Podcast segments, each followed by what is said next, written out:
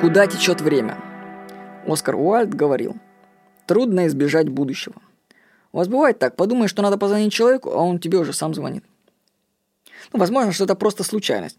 И для ее проверки можно просто э, в следующий раз, когда приходит мысль, что тебе кто-то позвонит, сказать, о, вот он мне сейчас скоро позвонит.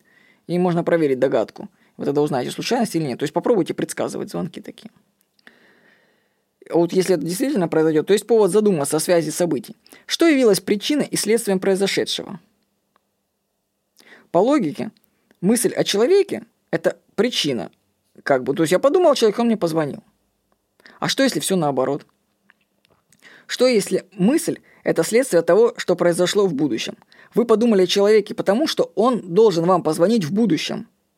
Оттуда пришла информация, и вы ее уловили – Понимаете? Может быть, время течет в другую сторону? Иногда. Для сознания. Дипак Чопра в книге «Путь волшебника» пишет. Время, в котором ты живешь, течет в обратном направлении, в точности как у волшебника. Жить сегодня завтрашней мечтой – это то, что всегда для тебя доступно. Кто сказал, что ты должен жить только прошлым? Двигаясь вперед во времени, смертные всегда тащат за собой груз воспоминаний. Они позволяют прошлому создавать настоящее. Выбор волшебника – создавать настоящее с помощью будущего – вот что значит жить во времени, текущем в обратном порядке.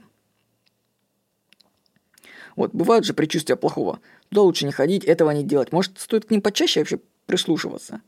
Ведь это возможные варианты будущего, которые еще можно исправить. Ну, такими рассуждениями мы приходим к трансферингу реальности, сделанной к Симарону.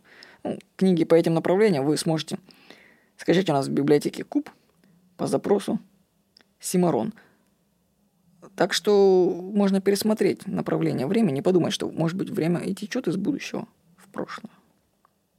С вами был Владимир Никонов.